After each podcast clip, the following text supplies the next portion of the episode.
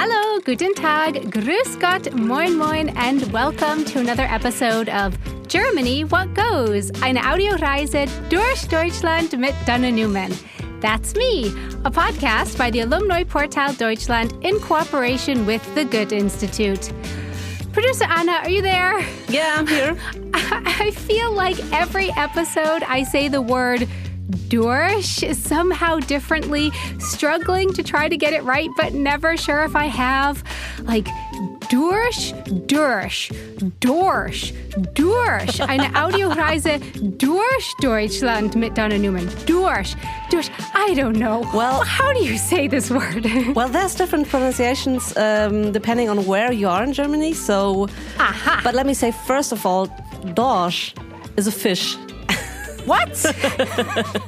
Dorsch Okay, so is a sort of so fish. not so not dorsch. Do- Don't dorsch. say Dorsch.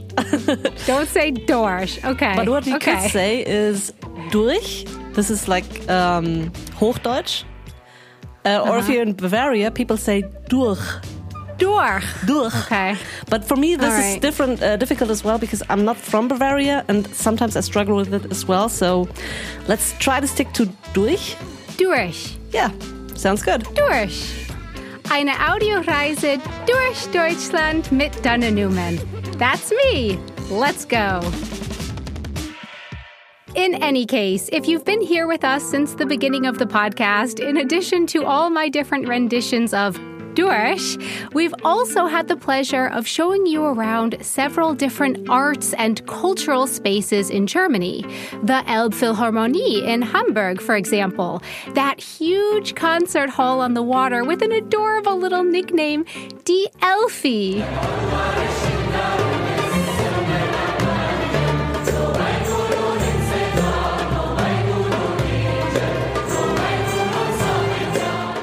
Visited the Licks in Munich and talked about the really cool reading series they have. Ich sah meine Mutter einmal grüne Leuchtmunition laden.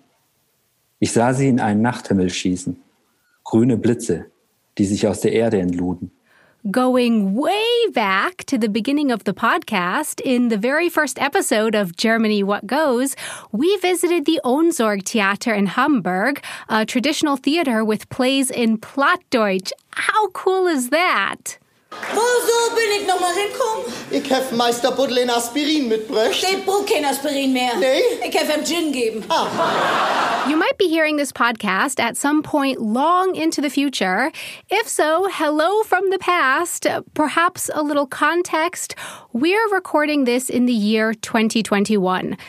January 2021. And right now, with the corona pandemic, the creative and cultural branches are having a really hard time. My friend and colleague Lisa Sophie Scheurel from Hamburg delved into the topic a little further and discovered a really cool organization. Hi again, Lisa. Hi. Ja, ganz genau. Ich war in Hamburg bei der Kreativgesellschaft. Das war vor ein paar Wochen ungefähr und ich bin durch die Speicherstadt zu ihrem Büro spaziert. Die Speicherstadt. When I first heard this word, I was like, Speicher? As in speichern? Like what you do on the computer when you want to save your work? Like that kind of speichern? It actually doesn't have anything to do with saving the work on the computer, but it has to do with saving stuff, with like keeping stuff that's come from abroad, like spices and stuff. Also die Speicherstadt liegt halt im Hamburger Hafen. Und das macht total Sinn, weil da eben die ganzen Schiffe ankommen. Und eigentlich sind es sehr viele hohe Häuser aus Backstein, die eben zwischen so kleinen Kanälen der Elbe liegen. Das heißt, es gibt da super viele Brücken, um vom einen Ort zum anderen zu kommen, weil da sehr viel Wasser ist. Und in diesen Häusern der Speicherstadt sind eben große Speicher, also Lagerräume. Da werden eben Gewürze, Teppiche, Lampen, alles Mögliche gelagert, was eben im Hamburger Hafen ankommt.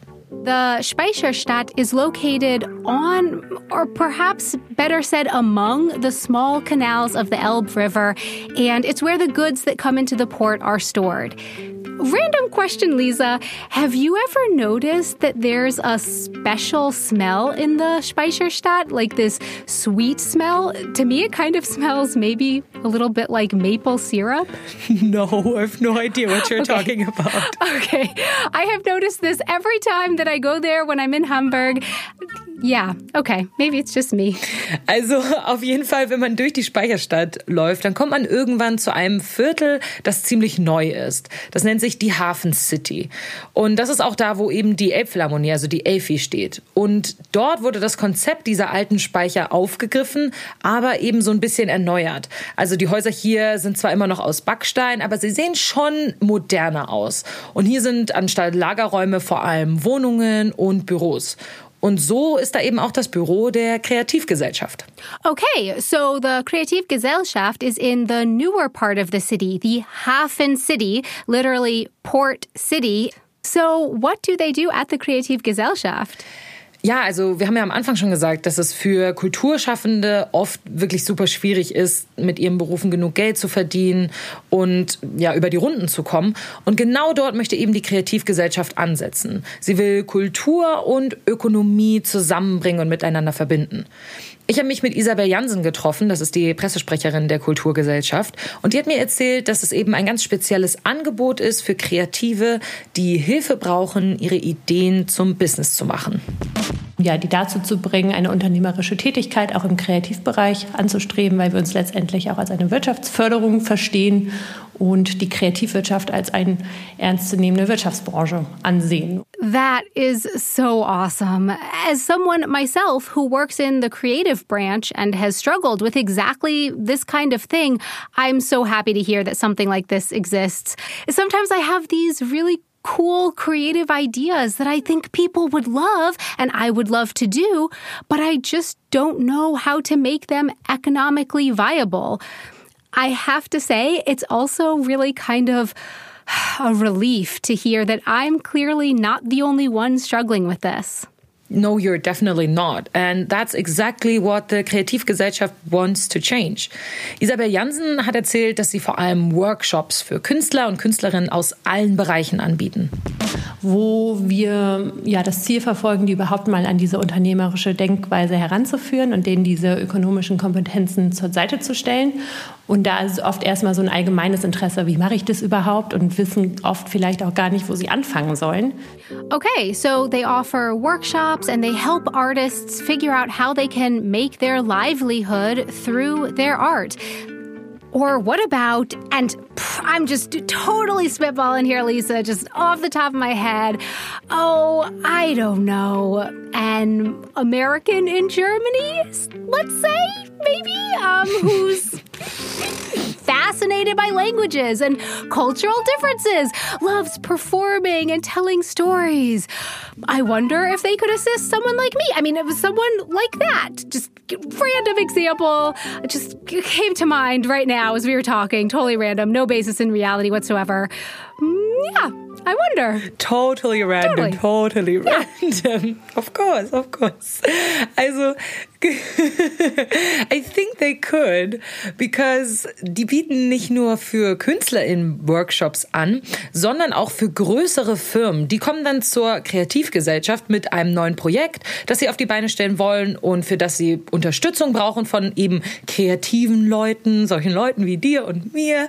Und so werden die eben miteinander vermittelt und können dann im Rahmen von sogenannten Cross-Innovation Hubs zusammenarbeiten. So it's not just individual people that go to the Kreativgesellschaft, but larger companies looking to put together a new creative project as well. Through the Kreativgesellschaft, they can be put in touch with those artists and creatives that bring life to their project. Ah, that is very, very cool.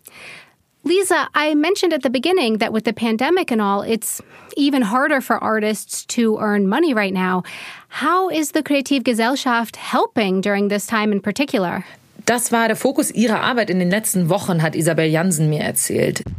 Was können wir jetzt als Fördereinrichtung tun?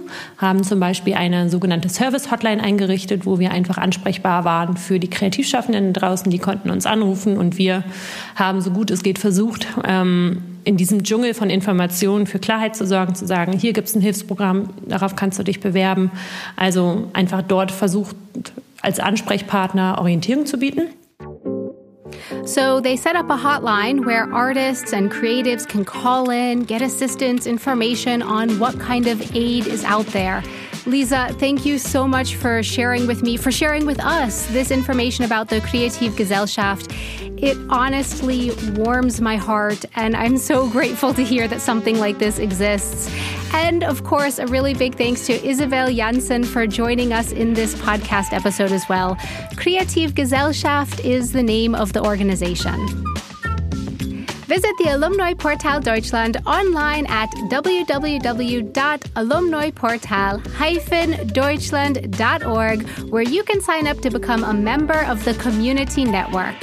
For Germany, what goes? Eine Audioreise durch Deutschland mit Donna Newman. I'm Donna Newman. How was my Durch? I hope my Durch, Durch, Durch. I'm not a fish. I am not a fish. I'm not talking about a fish. Durch.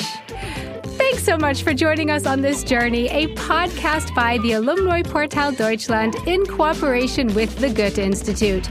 Concept and production by Kugel und Niere. Tschüss!